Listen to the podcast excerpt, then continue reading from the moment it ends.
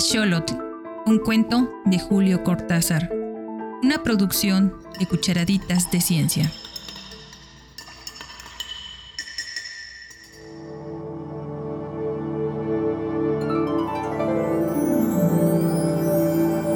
Hubo un tiempo en que yo pensaba mucho en los axolotl.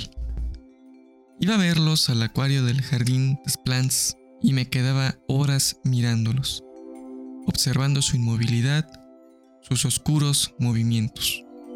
Ahora soy un axolotl. El azar me llevó hacia ellos una mañana de primavera en que París abrió su cola de pavo real después de la lenta invernada.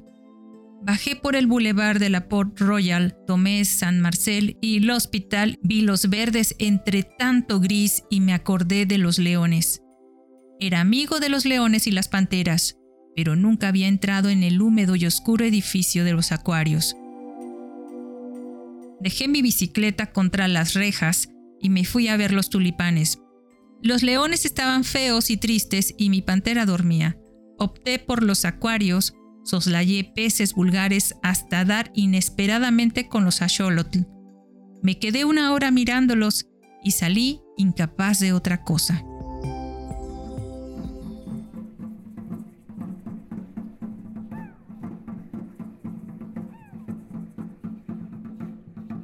En la biblioteca Saint-Geneviève consulté un diccionario y supe que los axolotl son formas larvales provistas de branquias de una especie de batracios del género Amblystoma. Que eran mexicanos lo sabía ya por ellos mismos, por sus pequeños rostros rosados aztecas y el cartel en lo alto del acuario. Leí que se han encontrado ejemplares en África capaces de vivir en tierra durante los periodos de sequía y que continúan su vida en el agua al llegar la estación de lluvias. Encontré su nombre español, ajolote. La mención de que son comestibles y que su aceite se usaba se diría que no se usa más, como el del hígado de bacalao.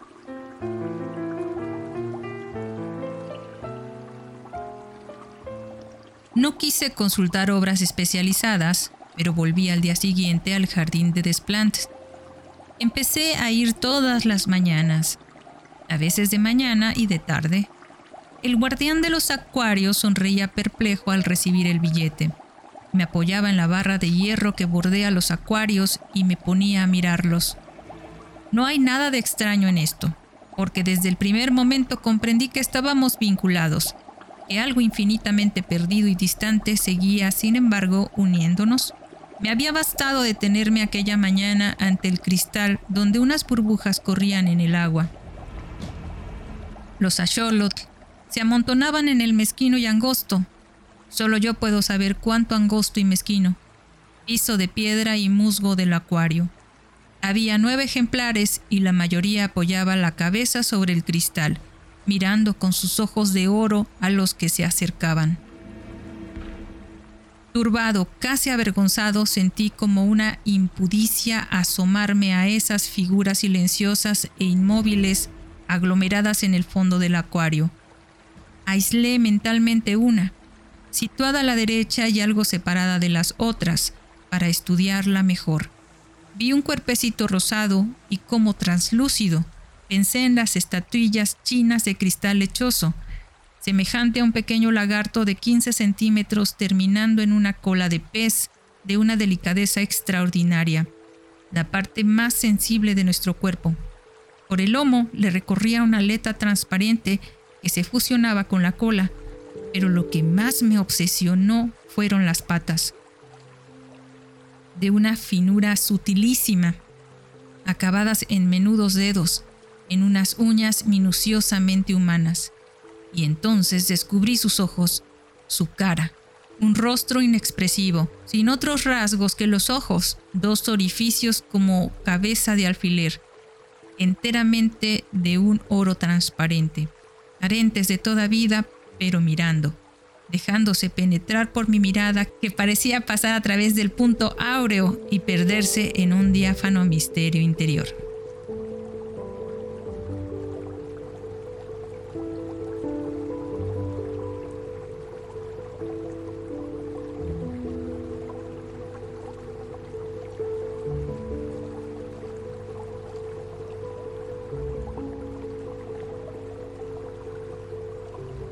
Delgadísimo halo negro rodeaba el ojo y lo inscribía en la carne rosa, en la piedra rosa de la cabeza vagamente triangular, pero con lados curvos e irregulares que le daban una total semejanza con una estatuilla corroída por el tiempo. La boca estaba disimulada por el plano triangular de la cara. Solo de perfil se adivinaba su tamaño considerable. De frente, una fina hendidura rasgaba apenas la piedra sin vida. A ambos lados de la cabeza, donde hubieran debido estar las orejas, le crecían tres ramitas rojas como de coral. Una excrescencia vegetal, las branquias, supongo. Y era lo único vivo de él. Cada 10 o 15 segundos, las ramitas se enderezaban rígidamente y volvían a bajarse. A veces, una pata se movía apenas yo veía los diminutos dedos posándose con suavidad en el musgo. Es que no nos gusta movernos mucho, y el acuario es tan mezquino. Apenas avanzamos un poco, nos damos con la cola o la cabeza de otro de nosotros. Surgen dificultades, peleas, fatiga. El tiempo se siente menos si nos estamos quietos.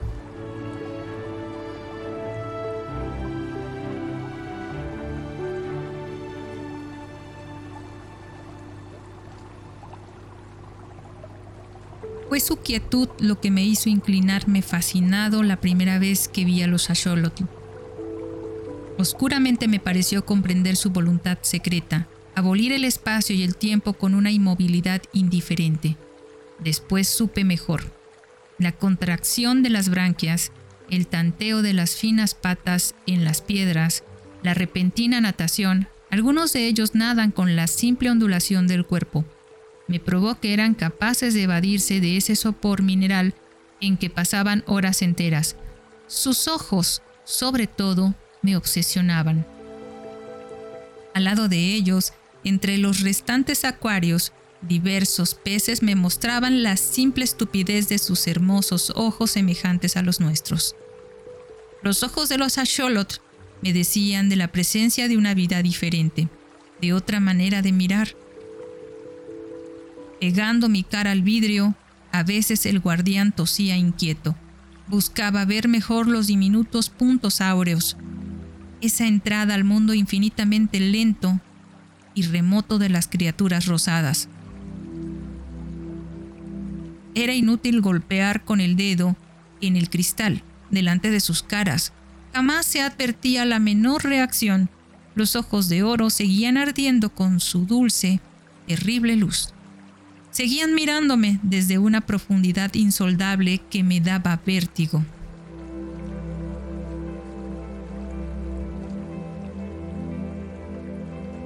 Y sin embargo, estaban cerca. Lo supe antes de esto, antes de ser una Xolotl. Lo supe el día en que me acerqué a ellos por primera vez. Los rasgos antropomórficos de un mono revelan, al revés de lo que cree la mayoría, la distancia que va de ellos a nosotros. La absoluta falta de semejanza de los Asholotl con el ser humano me probó que mi reconocimiento era válido, que no me apoyaba en analogías fáciles, solo las manecitas. Pero una lagartija tenía manos así, y en nada se nos parece. Yo creo que era la cabeza de los Asholotl, esa forma triangular rosada con los ojillos de oro. Eso miraba y sabía, eso reclamaba no eran animales.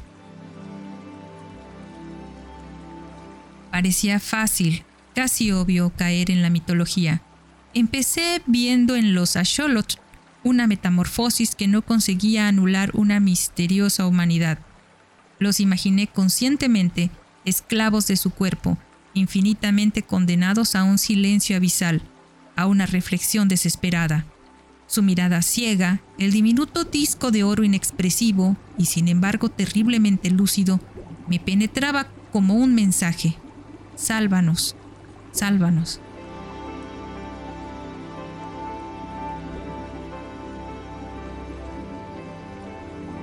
Me sorprendía musitando palabras de consuelo, transmitiendo pueriles esperanzas.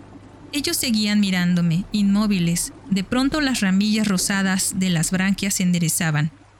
En ese instante yo sentía como un dolor sordo. Tal vez me veían, captaban mi esfuerzo por penetrar en lo impenetrable de sus vidas. No eran seres humanos, pero en ningún animal había encontrado una relación tan profunda conmigo. Los Asholot eran como testigos de algo y a veces como horribles jueces. Me sentía innoble frente a ellos. Había una pureza tan espantosa en esos ojos transparentes. Eran larvas, pero larva quiere decir también máscara y también fantasmas.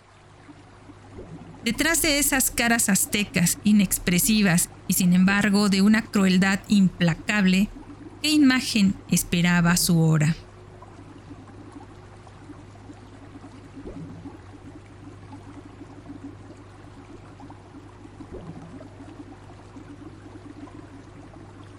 Les temía.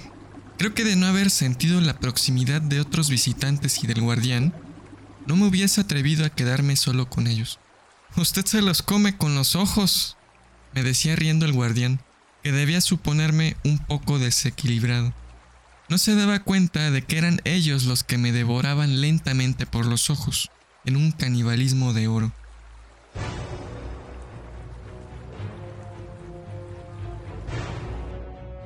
Lejos del acuario, no hacía más que pensar en ellos. Era como si me influyeran a distancia. Llegué a ir todos los días, y de noche los imaginaba inmóviles en la oscuridad, adelantando lentamente una mano que de pronto encontraba la de otro. ¿Acaso sus ojos veían en plena noche y el día continuaba para ellos indefinidamente? Los ojos de una Xolotl no tienen párpados.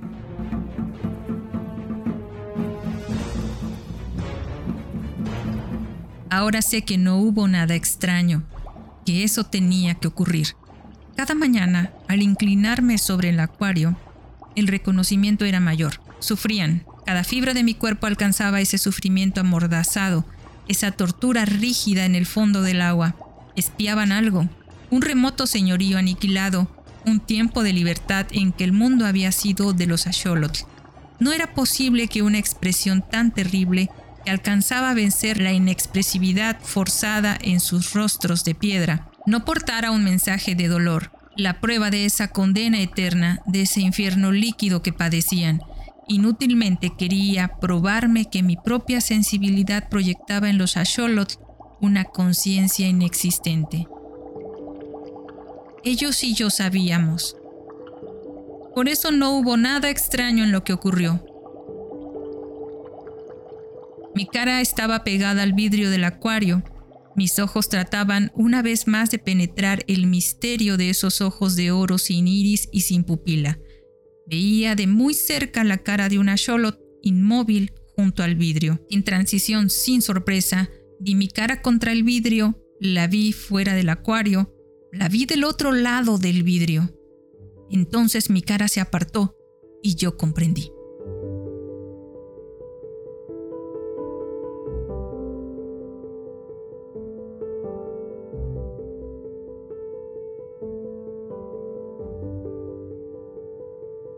Solo una cosa era extraña. Seguir pensando como antes. Saber. Darme cuenta de eso fue en el primer momento como el horror del enterrado vivo que despierta su destino. Afuera, mi cara volvía a acercarse al vidrio. Veía mi boca de labios apretados por el esfuerzo de comprender a los Asholotl. Yo era un Asholotl y sabía ahora instantáneamente que ninguna comprensión era posible. Él estaba fuera del acuario. Su pensamiento era un pensamiento fuera del acuario. Conociéndolo, siendo él mismo, yo era una Xolotl y estaba en mi mundo. El horror venía, lo supe en ese momento, de creerme prisionero en un cuerpo de Axolotl, transmigrado a él con mi pensamiento de hombre enterrado vivo en un Axolotl, condenado a moverme lúcidamente entre criaturas insensibles.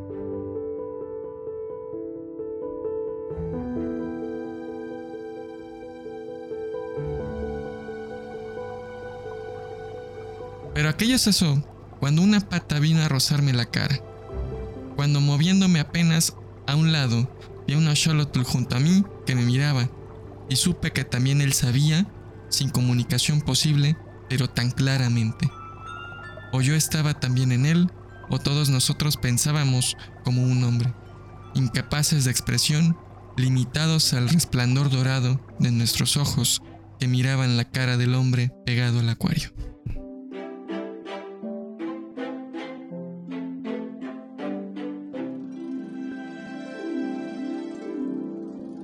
Él volvió muchas veces, pero viene menos ahora. Pasa semanas sin asomarse. Ayer lo vi. Me miró largo rato y se fue bruscamente. Me pareció que no se interesaba tanto por nosotros, que obedecía a una costumbre. Como lo único que hago es pensar, pude pensar mucho en él. Se me ocurre que al principio continuamos comunicados, que él se sentía más que nunca unido al misterio que lo obsesionaba, pero los puentes están cortados entre él y yo. Porque lo que era su obsesión es ahora una Charlotte, ajeno a su vida de hombre. Creo que al principio yo era capaz de volver en cierto modo a él, ah, solo en cierto modo, y mantener alerta su deseo de conocernos mejor. Ahora soy definitivamente una Charlotte, y si pienso como un hombre es solo porque todo Asholot piensa como un hombre dentro de su imagen de piedra rosa. Me parece que de todo esto alcancé a comunicarle algo en los primeros días, cuando yo era todavía él.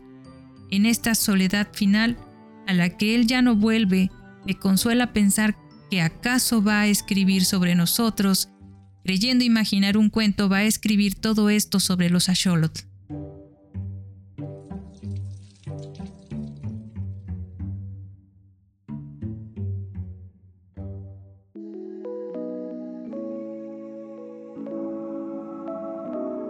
Acabas de escuchar a Sholot, un cuento de Julio Cortázar publicado en el libro de cuentos Final del Juego de 1956 a cargo de la editorial mexicana Los Presentes.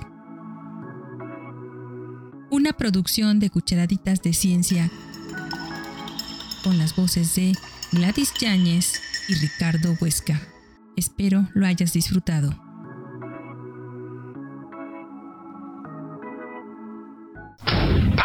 Let's go.